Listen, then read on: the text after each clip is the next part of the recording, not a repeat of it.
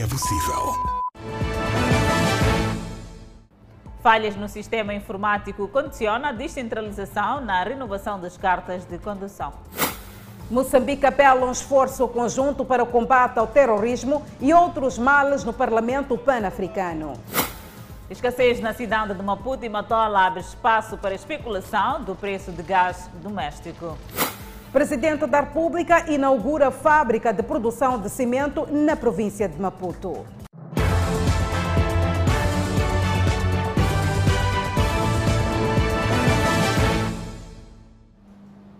Estamos em direto e em simultâneo com a Rádio Miramar e redes sociais. Num dia em que o Presidente da República alivia as medidas restritivas, destacando o recolher obrigatório que passa a ser das 23 às 4 horas. Há que destacar eh, também ainda nesta decisão do Presidente da República, Felipe Jacinto Nunes, a reabertura de piscinas. Os bottle stores também passam a contar com um novo horário, sem contar ainda que as crianças poderão ir às creches. São assuntos que iremos partilhar aqui no Fala Moçambique dentro de instantes, no âmbito desta comunicação, a nação moçambicana do Presidente da República, Felipe Jacinto Inhusi.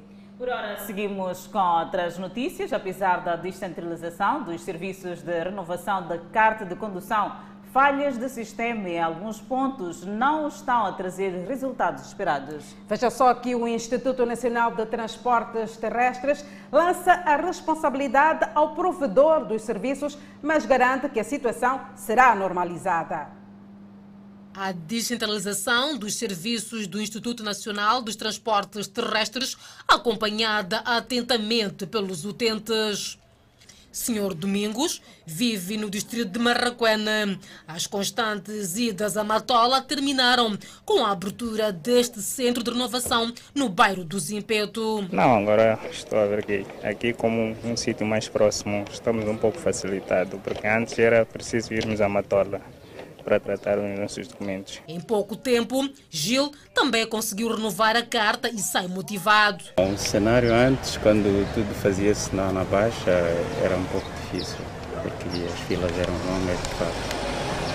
E agora eu acho que está tudo facilitado. Mas o mesmo não aconteceu para quem procura renovar no centro instalado no Jardim Tunduro, como o senhor Isaac e a dona Carmen. E aqui vi que há problema do do sistema. Pelo que entendi, parece que ontem também houve a mesma situação. Bom, não chego de entender. A pessoa não tem todo o tempo do mundo. Um, agora acabam de dizer que não tem sistema. Uh, e acaba sendo um bocadinho decepcionante para mim. Porque ter centros que não consigam alcançar o propósito dos clientes, acaba, talvez, talvez era importante mesmo trabalhamos nesta parte da tecnologia, né? Também estão satisfeitos, mas pedem que melhorem os serviços. Tem que se melhorar, para isso não evitar o sofrimento das pessoas. Isto aqui era para evitar o sofrimento. Mas parece que estamos a voltar a ter o mesmo sofrimento. Se não há sistema, estamos a voltar a ter o mesmo, o mesmo sofrimento. Então tem que se resolver o problema do sistema. Em contato telefónico, o chefe do Departamento Central de Tecnologias do Inater fala de problemas de internet, mesmo do lado dos provedores. Uma situação pontual e que está a merecer a atenção da instituição, mas tranquiliza os utentes. Com a descentralização, o Inater abriu três centros de renovação da carta de condução na cidade de Maputo e Manhissa e outros dois de captação de dados no Centro de Expensão de Veículos do Zimpeto e na Matola. E prevalece a escassez de gás doméstico na cidade e província de Maputo. Entretanto, os revendedores afirmam não ter nenhuma informação do distribuidor, muito menos da fábrica de enchimento deste combustível.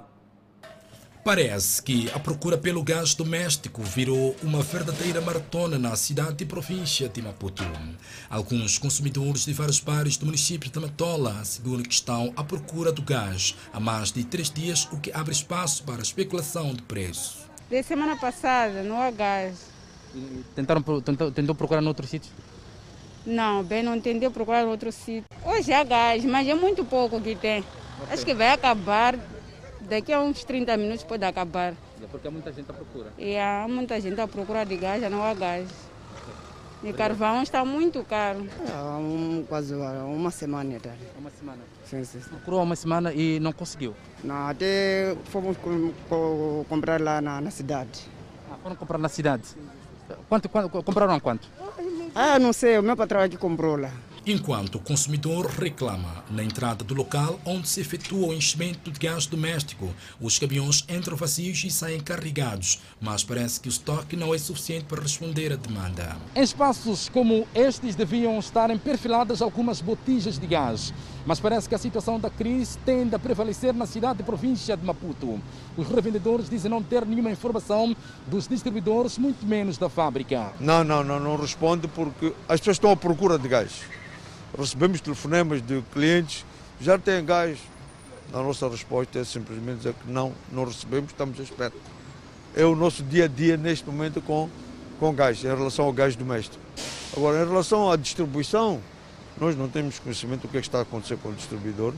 Eles, nós só recebemos diretamente do distribuidor. Tiflamos todos os dias ao distribuidor. Já recebeste gás? Ainda não, estou à espera do caminhão. É a resposta que a gente vai recebendo. Agora, o que é que está-se a passar por trás nós não temos conhecimento. Procuramos ouvir a fábrica de enchimento de gás doméstico na província de Maputo, sem sucesso. Muito complicada esta realidade. O governo moçambicano garante atrair mais investimentos para acelerar o desenvolvimento socioeconômico do país. A extração do clinker, uma das matérias-primas para a produção de cimento, irá reduzir importações, segundo o presidente da República.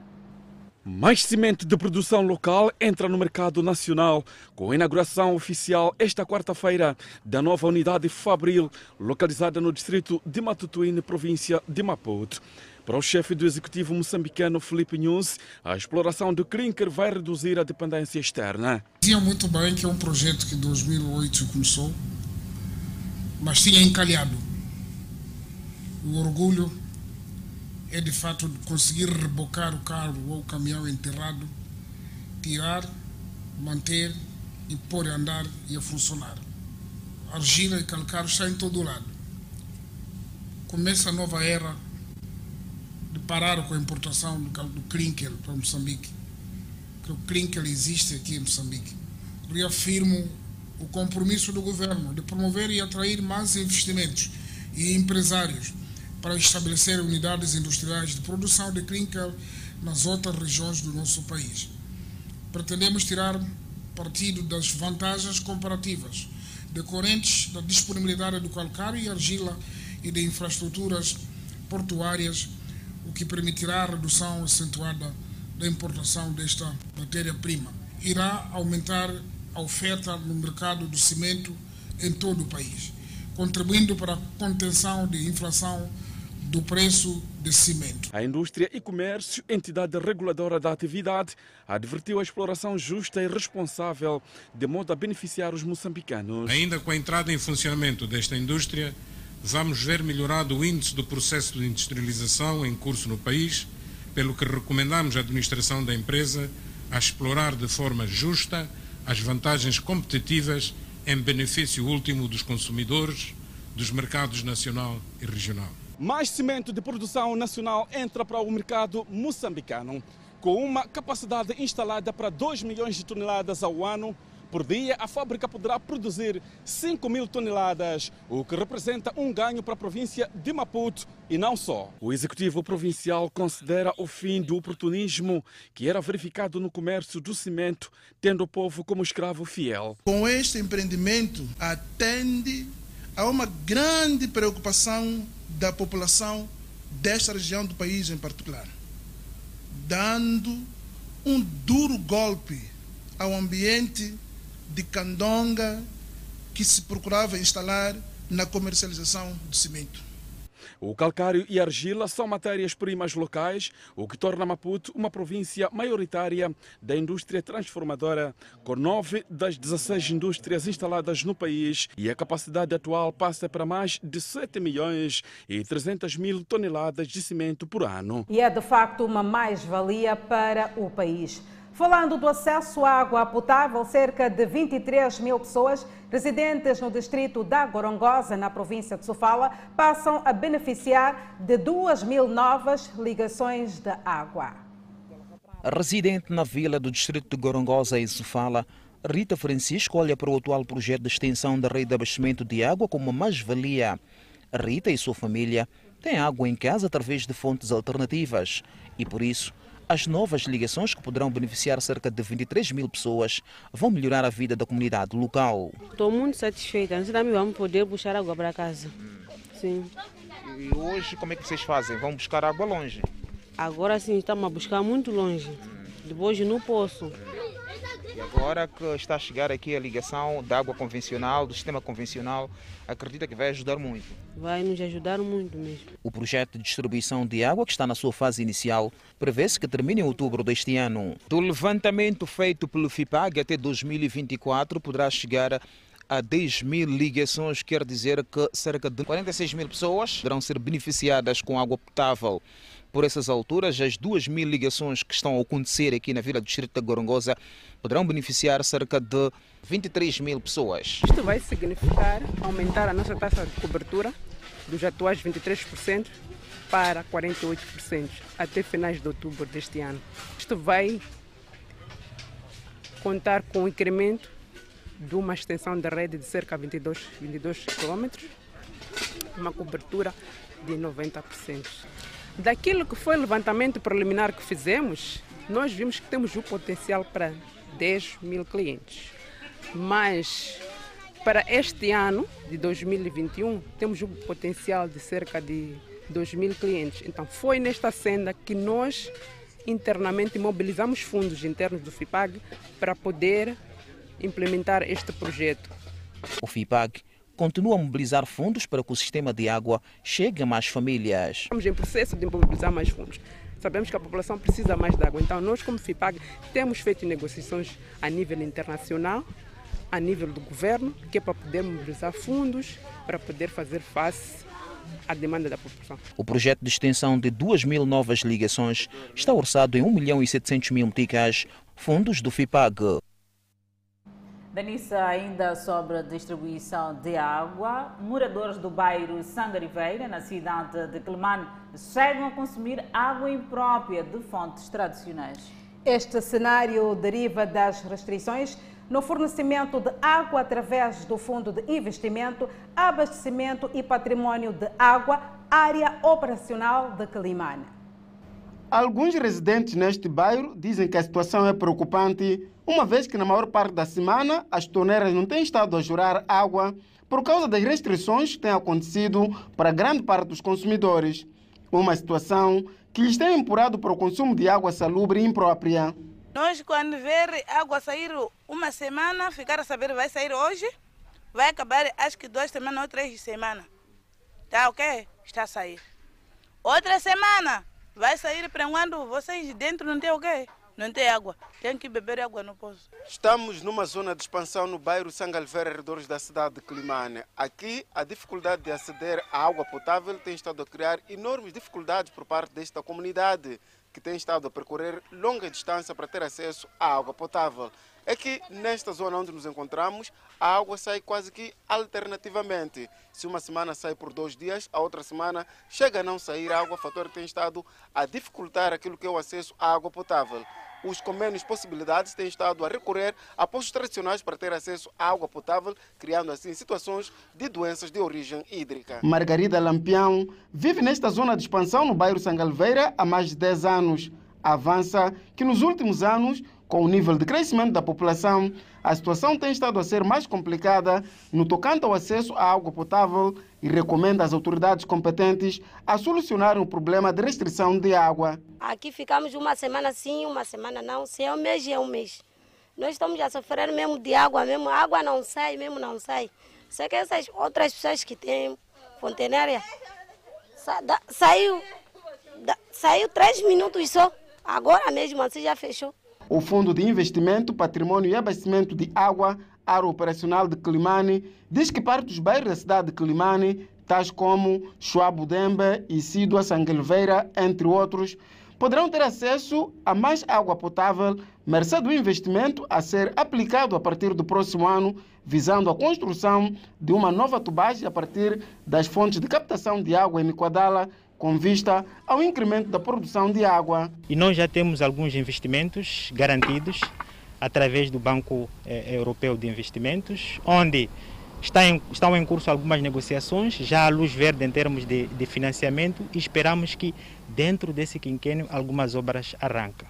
Dando como exemplo, nós estamos a perspectivar construir algumas, alguns eh, centros distribuidores ao longo da cidade de Climane, eh, construir perto de 120 quilômetros de rede que vai servir tanto aqui em Niquadala, onde estamos, assim como a cidade de Climane. Para as atividades a serem implementadas a partir do próximo ano, o FIPAG prevê um investimento de mais de 22 milhões de meticais com o intuito de aumentar a capacidade de fornecimento de água aos munícipes da cidade de Climane. Perante o Parlamento Pan-Africano, Moçambique apelou a um esforço conjunto para o combate ao terrorismo e outros males que retardam o desenvolvimento de África. A quarta sessão ordinária do Parlamento Pan-Africano decorre de 24 de maio até ao dia 4 de junho, na África do Sul. Nesta sessão, os parlamentares africanos debatem temas de índole política e socioeconômica, com destaque para a problemática da paz e segurança no continente africano. Foi nesse ponto que Moçambique apelou a um esforço conjunto dos países africanos para o combate ao terrorismo e outros males que retardam o desenvolvimento da África. A pandemia do Covid-19, sendo necessário que a África não só tenha maior acesso às vacinas, mas também a possibilidade de participar na sua produção, aproveitando as sinergias dos países que já avançaram neste sentido. O terrorismo, um fenômeno global que periga a paz e estabilidade internacional, impondo-nos maior cooperação regional e internacional para o seu combate efetivo. As mudanças climáticas, cujas consequências têm sido nefastas para o planeta. A questão do género, de forma a permitir que as, as mulheres tenham cada vez mais oportunidades de acesso à educação e a posições de tomada de decisão, bem como de empoderamento econômico. O deputado Aires Ali alertou ainda a necessidade do cumprimento da Agenda 2063 para a África que todos queremos. Como parlamentares, devemos ter sempre na nossa agenda a busca de soluções para enfrentar os desafios que o nosso continente enfrenta a comemoração do Dia da África deve constituir também um momento de reflexão sobre como é que podemos contribuir positivamente para a nossa independência econômica em prol do bem-estar dos nossos povos, não esquecendo das nossas raízes, da nossa cultura. A presidente da Assembleia da República, Esperança Bias, tomou posse segunda-feira, dia 24 de maio, como membro efetivo do Grupo Nacional junto do Parlamento Pan-Africano. Tomaram posse igualmente no Parlamento Africano os deputados Aires Bonifácio Ali, Damião José, André Joaquim Majibiri e Antônio Joaquim Mainato. Esperava-se que o assunto estivesse resolvido. São nativos que voltam a reivindicar espaço de um total de 775 hectares em Milholamete, depois do tribunal, através de um acórdão, ter decidido a favor destes. São homens e mulheres que se dizem nativos deste espaço, atualmente explorado pela empresa Mugulamete, no distrito de Marraquém. Os supostos nativos exibem uma vez mais este acórdão do Tribunal de Recurso de Maputo, que data de 2019, a seu favor. No terreno, dizem que as coisas não se efetivam. É, depois disso, o, a Milholamento não se sentindo satisfeita, moveu uma ação, um recurso no Tribunal de Recurso, alegando que tinha que haver demolição de todas as casas. Só que, graças a Deus, a justiça tarda, mas sempre chega. Chegou o acórdão que invalidou totalmente o pedido de demolição porque não havia matéria para tal. Dizem que a empresa em causa teria firmado um acordo extrajudicial que permitia a partilha pela metade dos 575 do total 775 hectares em disputa. mais surpreendidos com o parcelamento e com a apresentação de um suposto doate pela empresa. Posto isto, estranhamente em novembro de 2019, a Mijulamente manifestou o interesse de uma renegociação para evitar processos judiciais quando se apercebeu de que os nativos moveram um processo no Tribunal Administrativo visando o cancelamento do doate que eles tanto ostentam, que nós não sabemos da sua proveniência porque nunca houve consulta popular, nunca houve nada. O caso, quando discutimos, ele viu que não tinha razão.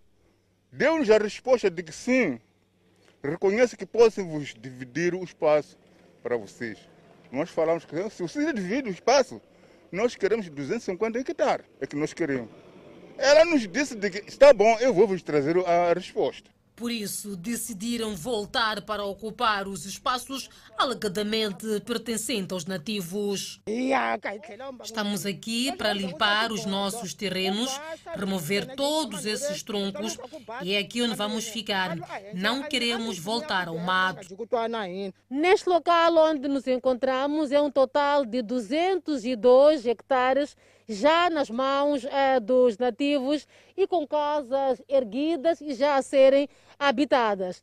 Entretanto, os nativos dizem que ainda há mais terra por reivindicar. A razão que nós voltamos a reclamar é porque não somos nós todos que recebemos esses espaços aqui. Não temos nada. Portanto, as pessoas que estão aqui são esses que não tiveram nada. Não tem onde vai edificar. É por isso o restante de nós que estamos, do outro que está muito longe, então voltamos para nós. Por isso, reuniram-se esta terça-feira neste local, onde inclusive já começaram a erguer algumas cabanas. Contactamos um responsável da empresa que declinou fazer qualquer declaração à imprensa, alegando não ter autorização para o efeito.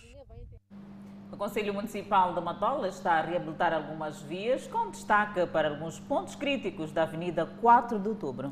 Os municípios até que saúdam esta iniciativa, mas dizem que o trabalho não está completo sem a colocação de valas de drenagem para o escoamento da água da chuva. Várias vezes a força da natureza reprovou a qualidade das obras do Conselho Municipal de Matola nas estradas da autarquia. Depois de muito tempo esburacada, o Conselho Municipal de Matola decidiu arrancar com as obras de reabilitação da Avenida 4 de Outubro, que liga os municípios de Matola e Maputo, através dos bairros Inflene, T3, Zona Verde e Jorge Dimitrov, vulgarmente conhecido por Benfica. A via encontrava-se em avançado estado de degradação, fato que condicionava a circulação de viaturas. Esta é a Avenida 4 de Outubro, no município de Matola. Esta avenida está a ser intervencionada pela autarquia local. Os municípios congratulam e dizem que estão felizes, mas avançam que as obras não estão completas, por estas não incluírem valas de drenagem para escoar as águas da chuva. Para nós que somos moradores daqui, sempre sofremos, basta uh, uh, haver chuva sempre passamos mal. Passamos mal. Essas casas, essas, está a ver esse lado, este lado, quando chove sempre água escorre para este lado, toda escorre para este lado. Estamos a pedir valas. Tem valas que vêm até três, termina nos TPM. Tem uma paragem chamada TPM. A água que vem de lá para cá enche aqui. A água que vem de Engavela para quem vem a Congolote enche aqui.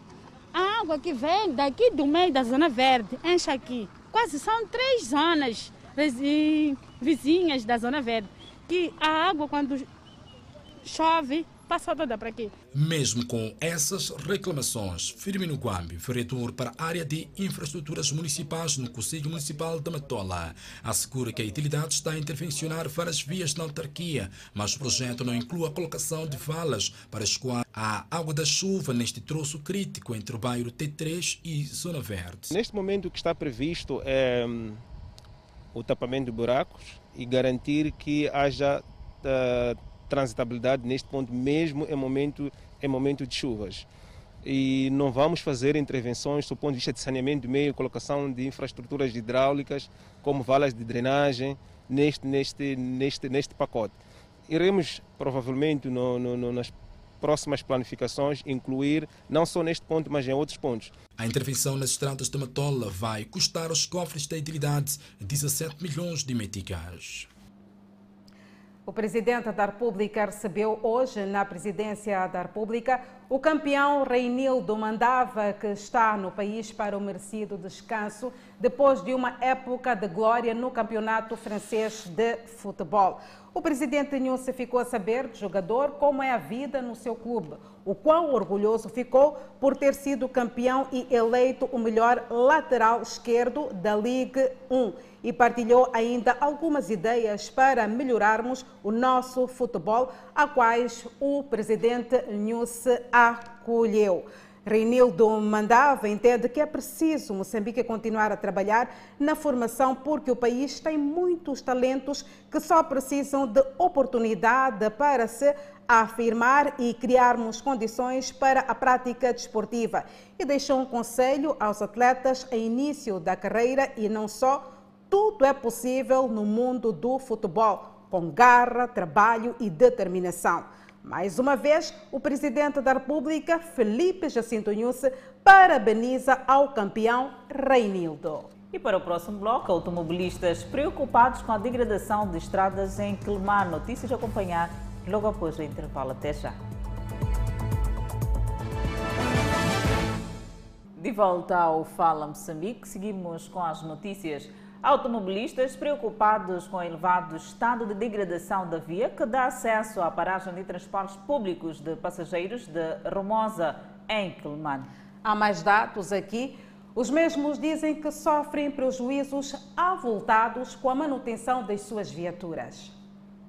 A situação agrava-se depois que a chuva cai, contribuindo assim para o elevado nível de degradação desta estrada nas imediações do parque de estacionamento de transportes de passageiros para diversos pontos da província e do país. Aqui, os automobilistas avançam que as suas viaturas têm estado a danificar-se com embate nos buracos que frustram as marchas das viaturas. Os automobilistas que têm esta avenida, principalmente a estes locais, avançam que a situação é preocupante, uma vez que cada vez mais cresce o nível de buracos e aumenta aqui o nível de intransitabilidade. Quando chove, a situação agrava-se ainda mais. Sempre quando se arranja, sempre é assim. Então não sei como vamos fazer com essa estrada.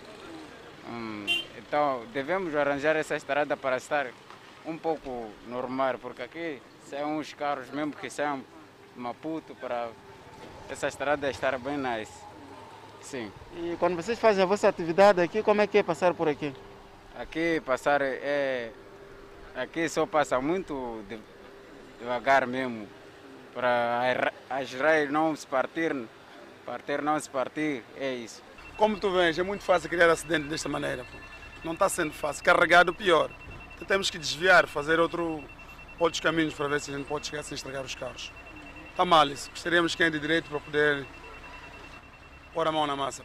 O fator preocupante, segundo estes utentes, está relacionado com a não regularização do principal problema, que é a falta de uma vala de drenagem para o escoamento das águas em tempo chuvoso. Porque a minha admiração não faz 90 dias, não faz 4, 5 meses, não faz logo acontece o rio. Quando assim, chove?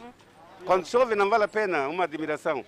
E além disso, aqui já tinham dado o nome o Rio Muzinga. Aqui já tinham dado o nome Rio Muzinga, de que com certeza é aqui, é ali no Partido Frelimo, é tudo quase não tem cura. Tony é um automobilista que sempre usa essa estrada.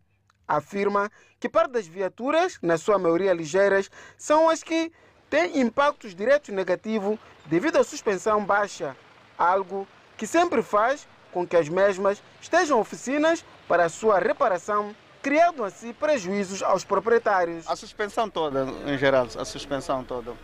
Pneus também acabam sofrendo, sim. jantes, principalmente viaturas ligeiras que usam jantes especiais. Sim. Sem gravar a entrevista, uma fonte do Conselho Autárquico desta cidade avançou que tem estado a decorrer o tapamento de buracos com cyber local, mas a não eficiência deste material contribui para o alargamento dos buracos, remetendo a edilidade para novos mecanismos. Consolidação dos ganhos alcançados é o que, num resumo, o Presidente da República quis dizer ao avançar com as medidas anunciadas. Como é que os cidadãos encaram as medidas há pouco anunciadas pelo Presidente da República, Felipe Jacinto Inhusse? São no total 15. Do lado exterior do estúdio já temos Edson Arante para ouvir a opinião dos cidadãos. Boa noite, Edson Arante. Já estás a interagir aqui para o Fala Moçambique. Boa noite, Danissa. Boa noite, Adelaide. De fato, estamos em direto num dos pontos aqui na cidade de Maputo para acolher reações a esta comunicação que acabou há pouco tempo do Presidente da República no âmbito das medidas restritivas. Eh, vamos aqui ouvir o primeiro cidadão que, quando cá chegamos, que ele vai dar o seu depoimento acerca dessa comunicação do chefe de Estado. Chama-se Alexandre. Alexandre, estamos em direto para o Fala Moçambique. Como é que, qual a análise que faz dessa comunicação do chefe de Estado da Nação, tendo em conta que decidiu manter algumas medidas, mas reabriu as praias, eh, entre, entre, outras medidas que foram anunciadas pelo chefe de Estado? Não, para mim, pá, digo que está tudo bom, mas é pá, o exagero é o horário de despego, porque conforme estás a ver, nós estamos a voltar agora de job, daqui a nada vai estar na hora. Deveria subir mais um bocadinho do, do horário do, do job. O restante está tudo bom. Mesmo esse alargamento do colher obrigatório para as 23 horas não, há, não é do agrado do Sr. Alexandre? É pá, o que fazer? Não temos como. Não temos como mesmo, verdade. Tá muito bem, vamos escolher também outros depoimentos. O Alexandre diz que é, saúda essas novas medidas anunciadas pelo chefe de Estado, mas não está muito confortável com o horário de recolher obrigatório. No seu entender, deveria se alargar muito mais para além das 23 horas, pois ele chega, vive muito longe de casa e quando sai de serviço não consegue chegar ao transporte eh, para chegar a este ponto. Boa noite mais uma vez, vamos tentar colher outro ponto de depoimento. Temos aqui posicionado alguém para dar aquele seu ponto uh, de reação a esta comunicação uh, do chefe de Estado, que pronto, decidiu manter algumas medidas restritivas. Vamos escolher outro tipo de depoimento, as pessoas estão aqui conosco na paragem à espera de transporte. Vamos aqui colher depoimentos da senhora. Boa noite, estamos em direto para o Fala, estamos em direto para o Fala Moçambique TV Miramar. Acompanhou a comunicação do chefe de Estado qual a avaliação que faz, qual a leitura que faz destas medidas que foram anunciadas pelo Presidente da República? Um dos destaques é o fato de ter alargado o recolher obrigatório para, depois das 20, para, para a partir das 23 horas. Boa noite, obrigada pela oportunidade. É dizer que eu ainda não tive oportunidade de acompanhar, mas conforme é, se o Presidente da República prolongou para 23 horas, acho que é, é positivo, positivo porque em algum momento uh, ficamos à espera de, de chapa nas paragens por muito tempo e aquele tempo das 22 horas passa-se sem que a gente tenha oportunidade de, de ter o carro para casa. Então, se há essa oportunidade, há este novo, esta nova recolha obrigatória de 23 horas, para mim é positivo. É positivo. 45, 45. Obrigado. Bom, muito bem, Danissa Adelaide, de fato, estamos aqui numa paragem, há essa corrida para pegar o transporte. O que podemos perceber é que nem todos acompanharam essa comunicação do chefe de Estado, conforme aqui tivemos a conversar com algumas pessoas. Uh, o certo é que há esse otimismo da parte das pessoas, porque as medidas restritivas anunciadas pelo governo, mesmo que tenham vindo, tenham vindo sendo adotadas, têm vindo a surtir algum efeito por causa dessa desaceleração dos casos novos da pandemia da Covid-19. Devolvo a palavra aos estudos do Fala Moçambique. Não sei se tem alguma questão em específico avançar deste lado. Edson Arante, deste lado do estúdio, nós gostaríamos de saber como é que está a movimentação dos munícipes para as suas residências por estas alturas. Nós sabemos que até então, pelo menos, o recolher obrigatório está a vigorar, isto é, das 22 horas até as 4 horas. Tudo muda a partir da manhã, Edson. Muito bem, Danissa, vamos tentar colher essa informação, mas esse cenário podemos assistir a esta luta pelo pagar o transporte. Há muita gente ainda nas paragens à espera de transporte, por mais que, mesmo que tenha se alargado o recolher obrigatório, período de recolher obrigatório para, para, para das 23 horas, o certo é que as paragens continuam cheias. É esta luta que se assiste, há muita gente a tentar pegar o transporte, já saiu do seu local de trabalho em direção à casa, mas não há essa falta de transporte que faz com que as paragens continue completamente cheia, as pessoas tentando aqui. Sempre que chega um autocarro, o cenário que se assiste, há sempre luta braço a braço para ver quem consegue pegar o transporte. E aqui prevalece a lei do mais forte, ah, não interessa quem chegou primeiro, não há obediência de nada. a questão do estamento social, foram ver esta imagem que o Esteban vai tirando aqui do autocarro completamente cheio, no distanciamento. Pronto, esta situação que podemos aqui reportar, todos com máscara, mas a questão do confinamento, aglomerado está lá. Esse é um autocarro que está parado aqui, num dos pontos da cidade de Maputo, que vai arrancar em, em, para outro, para o seu destino. Mas pode-se assistir aqui, é um autocarro está completamente cheio. Olhamos também para o outro lado da paragem, este é o cenário que se assiste. Estamos as paragens completamente cheias, à espera de transporte. Este, pronto, é, pronto, essa crise de transporte, as pessoas estão à espera uh, que chegue um transporte que vá a casa. Uh, e quando chega o transporte, é essa luta uh, para pegar esse autocarro, para chegar ao seu destino. Danissa, não sei se tem mais uma questão que gostaria que avançássemos desse lado. Edson Arante, muitíssimo obrigada pela tua pronta intervenção, até porque em breve iremos recapitular as decisões anunciadas pelo Presidente da República, Felipe Jacinto Nusse. Há que destacar que o recolher obrigatório para cidades capitais passa a ser das 23 às 4 horas. É verdade, Danissa, e temos notícia de última hora dizer que Paulo Zucula restituído à liberdade. É uma notícia que vamos acompanhar ainda neste jornal daqui a pouco. Seguimos com mais notícias e desta feita seguimos com violações sexuais e desta feita em Nampula, onde a liderança comunitária exige a responsabilização exemplar dos violadores sexuais contra mulheres e menores de idade. Moçambique já dispõe de uma norma sobre as uniões prematuras, onde os infratores incorrem a várias penas, dependendo do tipo de caso. Depois da sua aprovação, muito esforço tem sido levado a cabo com várias organizações da sociedade civil para estancar a prática. E o que nós temos a verificar é que o número de denúncias vem aumentando com a crescente consciência das comunidades de que isto é um mal para a rapariga e precisa se denunciar aumenta o número de denúncias nas comunidades, mas reduz o nível de resposta por parte das entidades que devem punir os infratores. Quem diz é Eugênia Viagem, uma conselheira da Iraparigas com domicílio no posto administrativo de Xalaua, no distrito de Moma. Ela já reportou às autoridades locais vários casos ligados às violações sexuais e casamentos prematuros, mas sem sucesso. Nós, quando levamos aquele caso para a autoridade local, que é a polícia, não leva ao peito, murcha aquele assunto, sem sair solução. Outra vez, levamos permissões para a Procuradoria, acaba há cerca de três meses sem vermos nada. No posto administrativo de Xalawa, distrito de Moma, há denúncias sobre contribuições sistemáticas na escola secundária local desde 2007 que, segundo este líder comunitário e encarregado de educação, contribuições de 500 meticais para cada aluno e 10 meticais para aprovação de regra universal para constar da lista de alunos daquela escola. A partir daí, as meninas não param procurar homem para ter dinheiro de contribuição.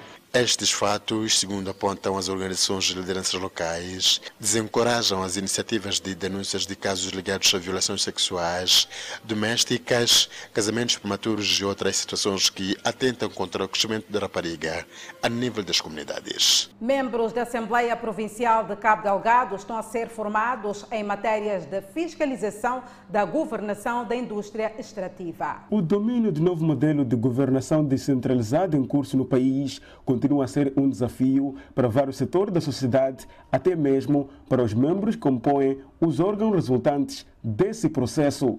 O exemplo é dos membros da Assembleia Provincial de Cabo Delgado, que dizem estar a enfrentar dificuldades durante o exercício das atividades de fiscalização do Executivo. É verdade que a lei está clara, mas em algum momento pode haver dificuldades da sua interpretação, porque para se chegar a uma interpretação pode haver alguns equívocos. Ainda não tínhamos próprias capacitações que nós deveríamos saber como que poderíamos nos lidar com algumas situações.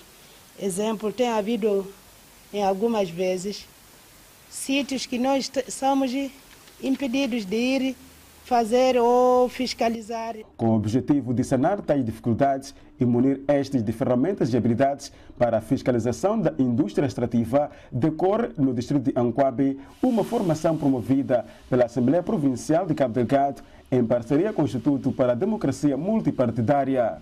Assim, a capacitação terá um enfoque especial em matérias de gestão de receitas, direitos humanos, igualdade de género, mudanças climáticas, vinculadas à indústria extrativa e assembleias provinciais sobre o processo de descentralização em Moçambique e o seu papel no novo contexto. Sendo Cabo Delgado uma, uma das províncias com importantes recursos naturais, e sempre, é sempre de mais-valia a ampliação de horizontes dos nossos conhecimentos sobre os aspectos ambientais ligados à exploração dos recursos naturais para, como membros da Assembleia Provincial e através das comissões especializadas de trabalho, possamos contribuir para a redução dos impactos ambientais que esses processos, na maioria dos casos, implicam. Uma das preocupações do Instituto para a Democracia Multipartidária tem a ver com a alegada violação dos direitos humanos no setor extrativo. Um tema que, de acordo com este organismo, deve merecer maior atenção dos membros das assembleias provinciais. Só o simples fato de retirar as comunidades de uma zona para a extração e colocá-los numa zona de, de, de, reassentamento onde as condições não estejam devidamente criadas, onde as pessoas não podem desenvolver devidamente as suas atividades, eu acho que é uma violação, portanto, dos, dos direitos humanos. A diretora do Gabinete de Informação, Emília Moiano, considera fundamental que os órgãos de comunicação social olhem para os assuntos relacionados com o terrorismo que se vive em Cabo Delgado e não transmitir pânico aos moçambicanos. Emília Moiano visitou esta quarta-feira Miramar, numa visita que teve passagem pelo FM Entrevista com Adelaide Isabel. A diretora do Gabinete de Informação, Gabinfo, sublinhou o papel que os órgãos de comunicação social devem seguir a olhar para o terrorismo que tira paz à população da província de Cabo Delgado. A diretora do Gabinfo, Emília Moian, disse ser fundamental os órgãos de comunicação não olharem para situações de pânico no contexto do terrorismo, onde o inimigo se esconde. Eu vou recorrer àquilo que Sua Excelência o Presidente da República disse aos jornalistas quando foi da tomada de posse dos membros do Conselho Superior da Comunicação Social, que é preciso que façamos da comunicação social neste período não um veículo uh, de transmissão de terror ou de transmissão de pânico à, à sociedade. Que seja a comunicação social um veículo para relatar os factos que estão de facto no terreno, mas lembrando sempre que estamos de facto a enfrentar um inimigo primeiro que não conhecemos, né, as suas motivações e não fazer da desgraça daqueles que estão eh, nos locais afetados, tanto aqueles que perdem a vida, tanto aquelas populações que estão deslocadas, não fazer disso drama.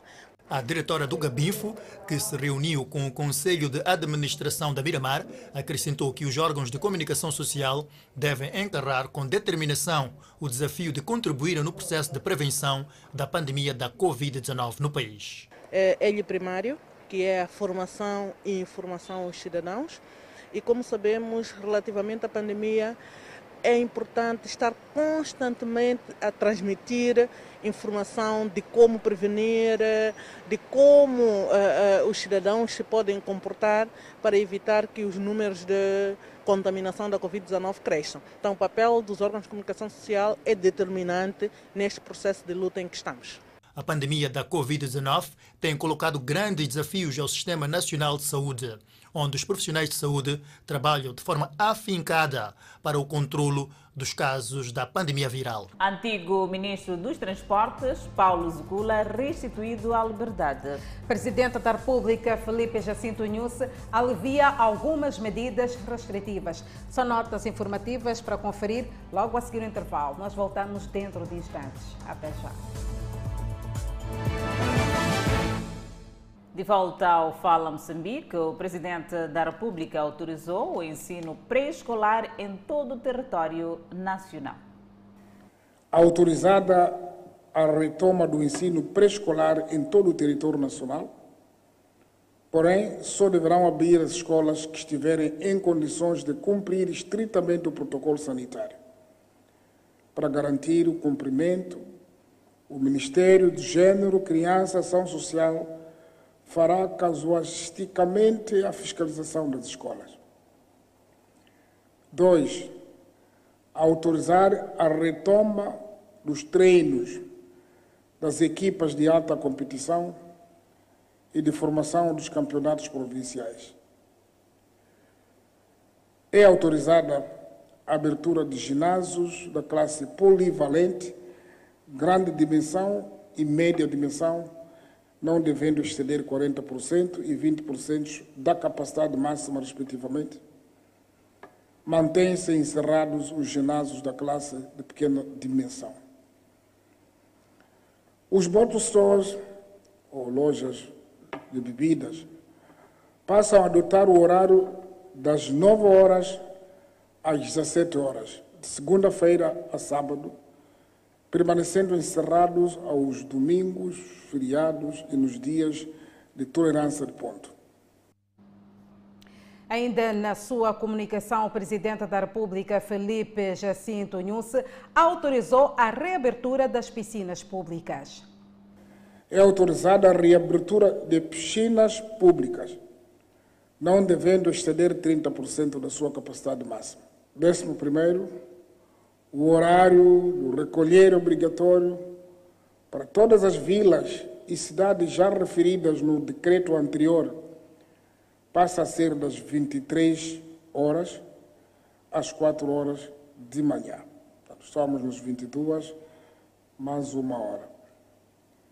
O horário de encerramento dos restaurantes passa a ser às 21 horas. Portanto, saímos das 20 para 21 horas. Décimo terceiro, é permitido o acesso às praias para efeitos de passeio e banhos, evitando aglomerações e ajuntamentos e mantendo-se a proibição do consumo de bebidas alcoólicas. Ali vamos ficar muito atentos. Estamos a falar de passeios, mergulhou, e não ir sentar ali, encher aqueles que nós vemos e depois começar a consumir bebida. Não. Bem, todas estas medidas devem ser observadas mediante o cumprimento rigoroso do protocolo sanitário específico que é do conhecimento de todos. O presidente da República mostra-se insatisfeito com o processo de prevenção nos clubes que militam no Moçambola. O Moçambola não tem ajudado. Hoje andei dividido entre voltar a fechar ou a manter. Optamos por manter. Mas também andei dividido, abrir para o público ou não. Ficamos em manter como está agora. Por quê? Porque mesmo agora, com a orientação que existe, há clubes, há estados que continuam a abrir portas. Temos saídas muito simples. Encerrar alguns estádios ou banir esta equipa para não jogar, a sua direção não é responsável, ou voltarmos a interromper. Nós agora estamos a passar por esta fase de treinos e campeonatos nacionais, graças aos resultados que estamos todos a atingir. Mas se houver um grupo, uma equipa, ou de pessoas, um grupo de pessoas, teimosamente a insistir em fazer aquilo que vai prejudicar aos moçambicanos, teremos que estar do lado dos moçambicanos. Ainda sobre a Covid-19, Moçambique registrou mais 76 recuperados, elevando para 69.193 o cumulativo. E tem cumulativamente 3.425 internados e 17 recebem tratamento nos centros de isolamento. O país tem 70.651 casos positivos registrados, dos quais 70.335 de transmissão local e 316 importados. Moçambique testou nas últimas 24 horas 1.133 amostras, das quais 15 revelaram-se positivas. Destes, 12 são de nacionalidade moçambicana e 3 ainda por identificar e resultam de transmissão local. Nas últimas 24 horas, o país não notificou morte por Covid-19, elevando para 834 vítimas mortais. E neste momento, o país tem 620 casos ativos devido à pandemia viral. O antigo ministro dos Transportes e Comunicações, Paulo Zucula, foi restituído à liberdade. É uma nota informativa para conferirem. Logo a seguir o intervalo, nós voltamos dentro de instantes com esta e outras notas informativas. Até já.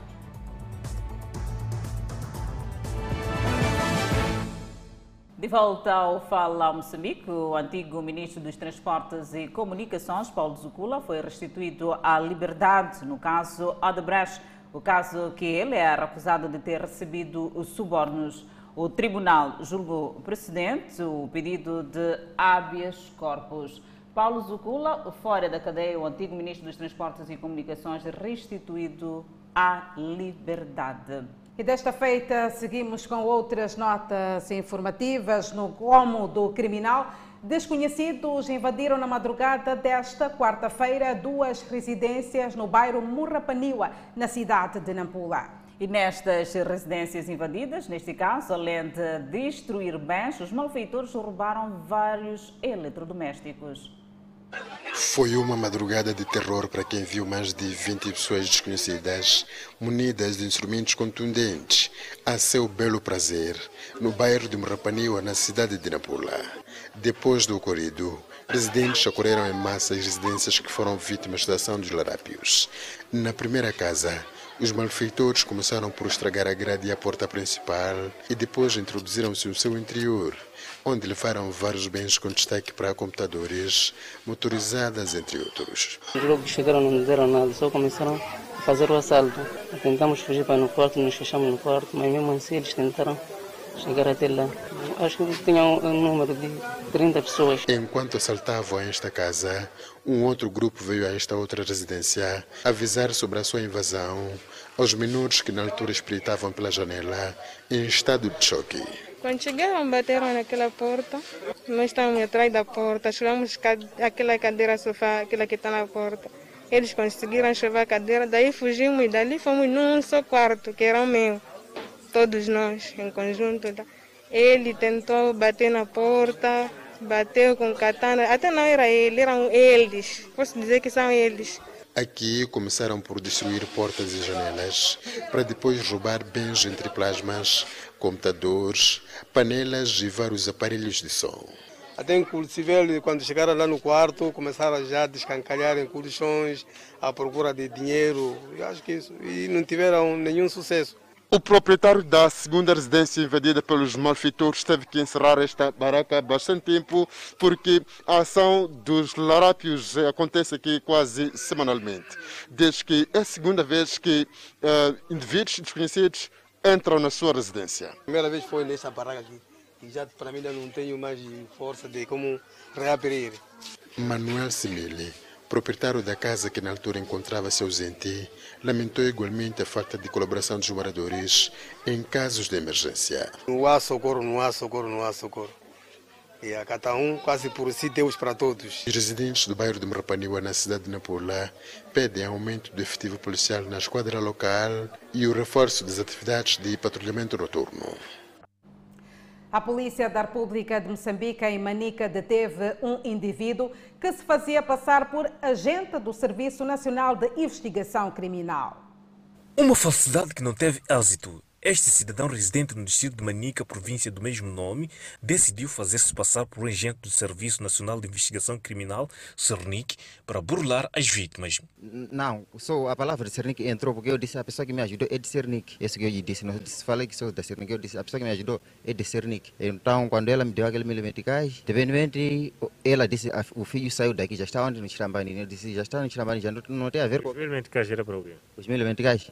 Ela me disse que anda com esse dinheiro, talvez eles vão pedir de refresco qualquer. Quem é essa pessoa que vai pedir? Esse do coisa do coisa do, do, do, coisa do, do Sirnik. Esta não é a primeira vez que o mesmo é detido pelo mesmo crime. Eu devi dinheiro, foi dia, dia 10 de, dia 6 de abril, que fui comprar capelanas para vender. Aqueles capelanas, fui no Chimoio, comprei capelanas, depois comprei camiseta de desenhar 7 de abril. Então aquela pessoa me deu 5 mil meticais. Diz que está arrependido. Ah, me arrependi muito, me arrependi. Disso que eu fiz chorar essa senhora era a forma de sentir dor também com o filho. Eu da forma que fui ajudar, talvez já saiba que era humilde, ainda é humilde, ia à escola. O falso agente detido fazia as suas incursões no distrito de Manica. E uma das vítimas conta como é que o mesmo conseguia ludibriar as suas vítimas. Ele disse que era chefe superior da Cernic ele conseguia tirar o meu filho da cadeia. Então pediu-me um valor de 10 mil meticais. Eu lhe entreguei aquele valor, só que depois continuei a ligar para ele, ele já não estava a me corresponder nem mensagens, nem o quê. A neutralização do indiciado resultou das denúncias feitas pelas vítimas. O mesmo já foi instaurado o seu respectivo processo crime, remetido ao Ministério Público Local, a nível do Distrito de Manica, para procedimentos subsequentes. Importa frisar que o mesmo já fez várias vítimas e uma das vítimas foi mesmo há pouco tempo, onde que o mesmo conseguiu lograr 10 mil meticais e sobre o indiciado já foi aberto um processo crime e poderá responder pelo crime que pesa sobre si em sede do tribunal. Com vista a dinamizar a produção, o governo da província de Nampula incentiva a produção de hortícolas na cintura verde da cidade. Contudo, os produtores apontam falta de espaço para o cultivo como principal entrave. O distrito de Nampula é uma das regiões ao nível desta província com poucos campos para a prática da agricultura. Os produtores têm aproveitado a cintura verde da cidade para a produção de hortícolas e tubérculos. Neste momento, o governo tem incentivado a produção destas culturas como forma de dinamizar a produção e produtividade. Juma Inácio é extensionista desde 1979 e faz parte de 21 extensionistas que faz assistência aos produtores do distrito de Nampula. Ele assiste um total de 150 produtores baseados na capital provincial. Naturalmente tínhamos que assistir a 250 produtores, mas é reduzido por vários fatores alheios. É, isso dizer que entre 150 produtores que estão a assistir, é, a área é de 54 hectares. Isso para dizer que é, não há nenhum produtor que consegue um hectare aqui na, na URP, devido às áreas que são significantes, outros estão a alugar. Este produtor que cultiva uma área de um hectare junto deste grupo de jovens, desde que, por causa da escassez de espaços para a produção de hortícolas, é obrigado a fazer jogo de cintura com as mudanças climáticas para não perder sementes. Aqui é tipo Totopola. É muito normal você gastar um dinheiro, um valor tão elevado, ultimamente não render, baixar. Para além de render alguma coisa, baixar. Depois da Machamba, parte das hortícolas produzidas na cintura verde da cidade é colocada no mercado. No mercado 25 de junho, vulgo Matadouro, encontramos casais que desafiam a vida fazendo vários tipos de negócios. Adquiram os produtos em vários pontos daqui da cintura verde da cidade e se fazem ao mercado para venda. Há muito Aida Antônio faz levantamento e vende hortícolas para sustentar a família. Carne 200, 300 depende cada dia, né? Bem em frente da Aida está seu marido que também faz a venda de amendoim seco e feijões. Sentar no bar, não estamos a ver nada. Logo assistimos com a minha mulher vir entrar aqui no mercado. Apanhar pouco celeste, não sei o que, para dar as, as nossas crianças em casa.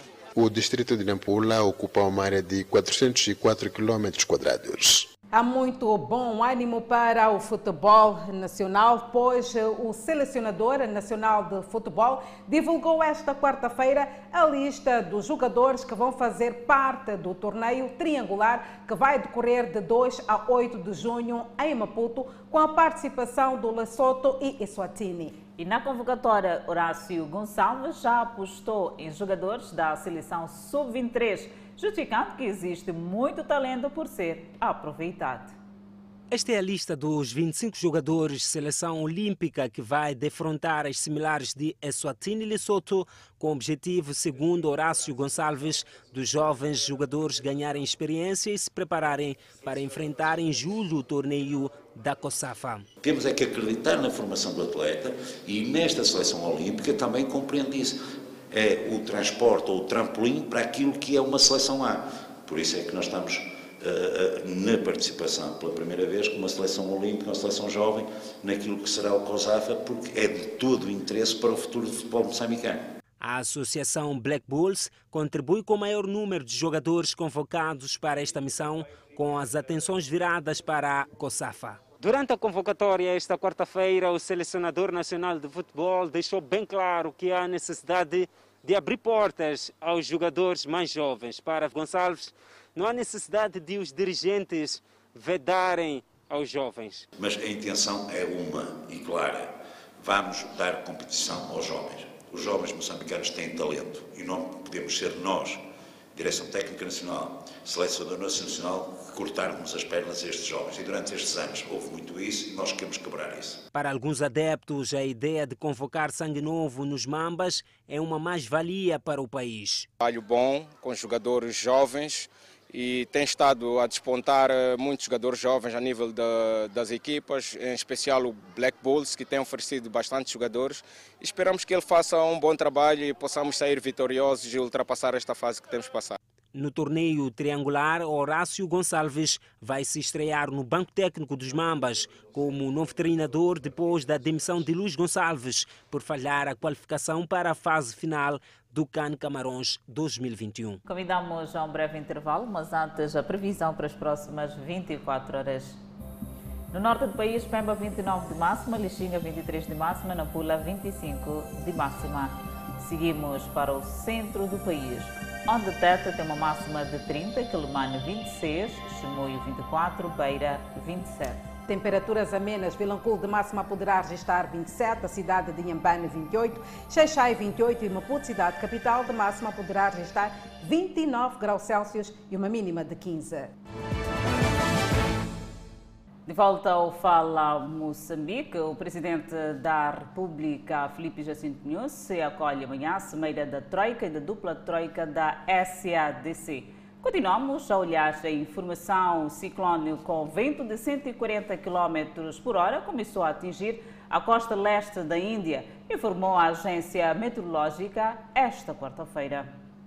O ciclone Yas é a segunda tempestade a atingir a Índia uma semana depois que Taukai destruiu a costa oeste, causando evacuações em massa e aumentando a pressão sobre as autoridades que tentam combater um segundo mortal de infecções por coronavírus. O escritório de meteorologia diz que o ciclone muito severo começou a atingir a costa e vai cruzar Odisha e os estados vizinhos de Bengala Ocidental ao meio-dia. Mais de um milhão de pessoas já foram retiradas do caminho da tempestade, disseram as autoridades. Tempestades foram previstas nas áreas baixas de Odisha e West Bengal. Medidas de segurança garantidas para as Olimpíadas de Tóquio. Tóquio registrou 715.940 infecções e 12.308 mortes pelo coronavírus. Aplicou vacinas a pouco menos de 5% da sua população, a mais lenta entre os países maiores e ricos do mundo.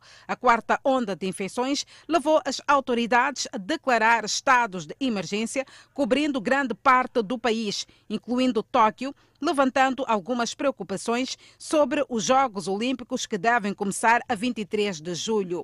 Uma pesquisa deste mês descobriu que 65% dos japoneses querem os jogos cancelados ou adiados novamente, enquanto mais de 350 mil pessoas assinaram uma petição para cancelamento dos jogos. O diretor-geral da Organização Mundial da Saúde, Tedros Adhanom, falando no Fórum da Federação Internacional de 2021, disse que a sua organização vai trabalhar em estreita colaboração com os organizadores desportivos para garantir que os eventos continuam a ocorrer sem representar perigo para a saúde pública. O ex-secretário-geral das Nações Unidas, Ban Ki-moon, elogiou o poder do desporto global para manter as pessoas ativas e saudáveis em um nível físico e mental, descrevendo como um farol de luz. Eu falo Moçambique, fica por aqui. Obrigada pela atenção dispensada. Nós voltamos a estar juntos amanhã, à mesma hora, aqui no Fala Moçambique. Aquele canimambo especial. Fique bem.